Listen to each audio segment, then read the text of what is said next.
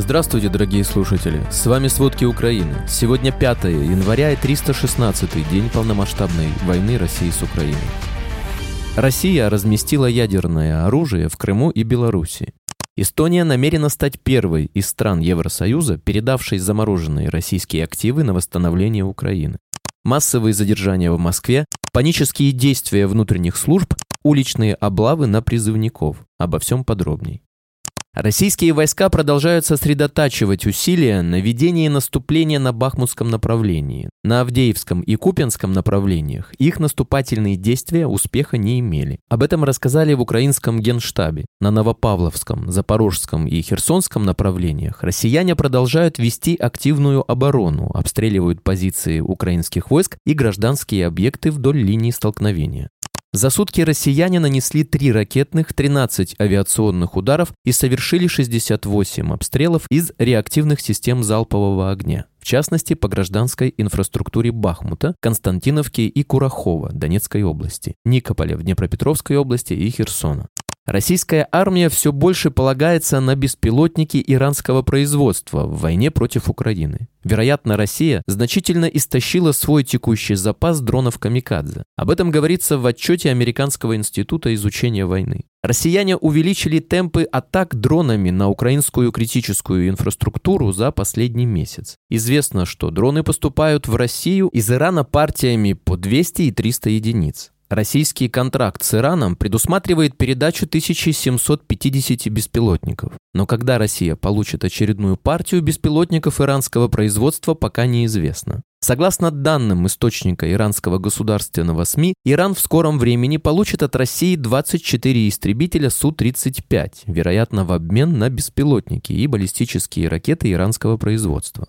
Вчера российские войска ударили по частному сектору в городе Курахово Донецкой области. Об этом сообщает заместитель руководителя Офиса президента Украины Кирилл Тимошенко. К счастью, пострадавших в результате российской атаки нет.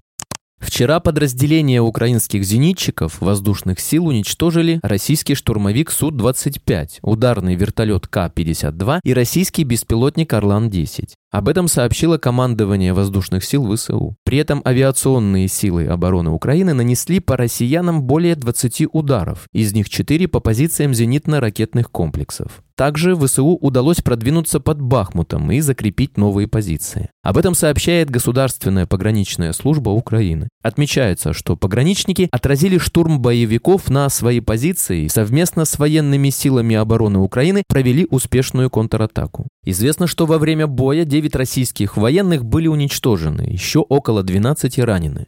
За последние сутки украинские военные уничтожили примерно 810 российских солдат. Таким образом, потери российской армии по состоянию на 5 января составили уже 109 720 военнослужащих. Это данные Генштаба ВСУ.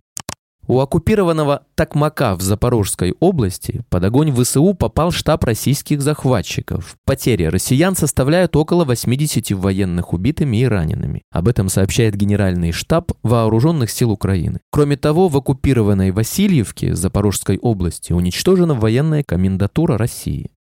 Россия намерена и далее продолжать попытки наступления на востоке Украины, а также хочет активизировать мобилизацию на фоне больших потерь личного состава. Об этом сообщила замминистра обороны Украины Анна Малер. По ее словам, Главное управление разведки МО считает, что Россия будет пытаться вынудить руководство Украины к переговорам силовым путем. Также, по словам замминистра, из-за сокращения запасов высокоточных ракет, Россия будет искать источники возобновления ракетного вооружения среди дружественных стран. По информации пограничников, Россия может перебросить часть своих солдат из Беларуси на Донбасс.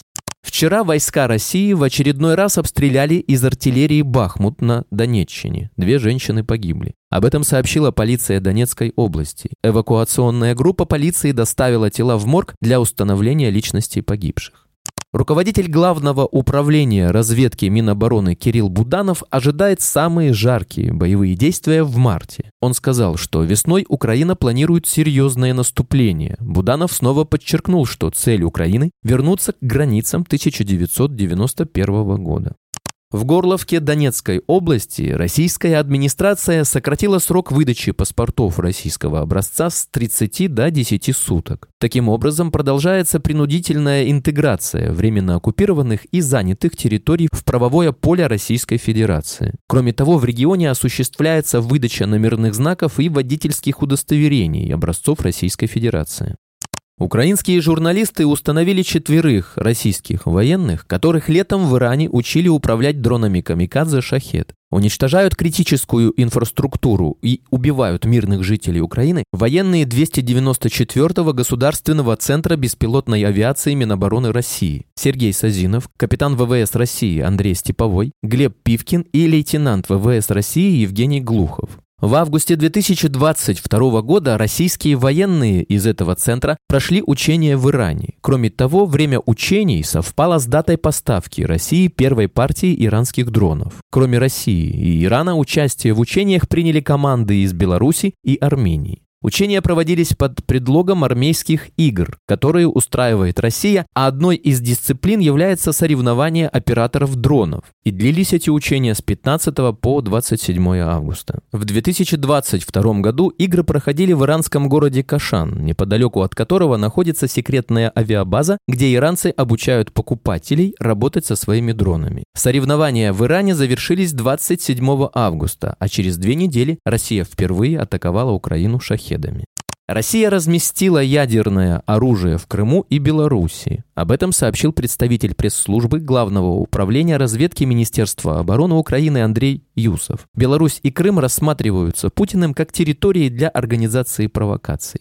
В белорусском городе Борисов на автовокзале призывают мужчин в возрасте от 18 до 60 лет явиться в военкомат, якобы для уточнения данных. Об этом говорится в сообщении белорусского журналиста Франака Вячорка.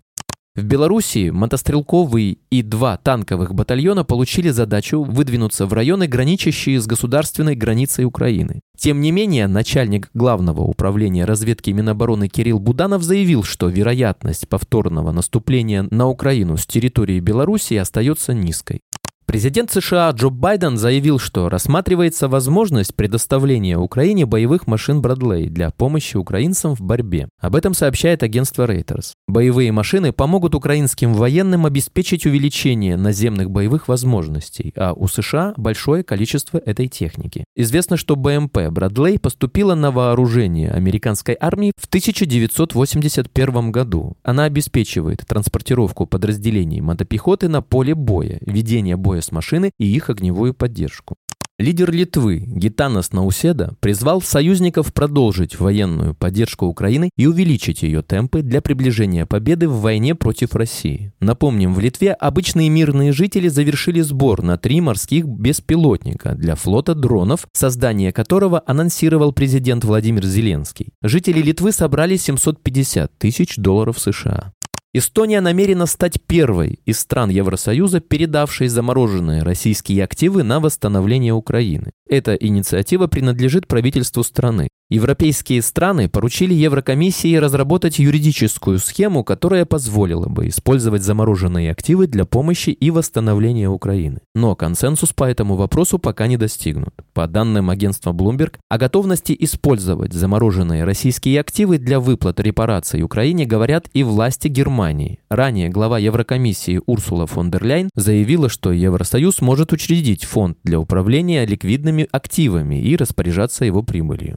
Число прибывших в Европу украинских беженцев превысило 7,9 миллионов человек, сообщило Управление Верховного комиссара ООН по делам беженцев. Больше всего беженцев в России – почти 3 миллиона. Больше миллиона беженцев из Украины находятся в Германии. Каждый день это число увеличивается в среднем на 170 человек. Коммунальные власти бьют тревогу, ресурсы по приему новых беженцев фактически исчерпаны. Главная проблема – жилье. Решения, которые рассматривались как временные, не могут стать постоянными. Гостеприимство немцев имеет свои пределы, считает президент Объединения немецких городов и общин Уве Брандель. По его оценкам, более 40% украинских беженцев планируют остаться в Германии надолго, поэтому надо как можно активнее интегрировать детей в систему образования, а взрослым помогать заново построить карьеру. Для этого надо снижать порог признания украинских дипломов, считает Брандель.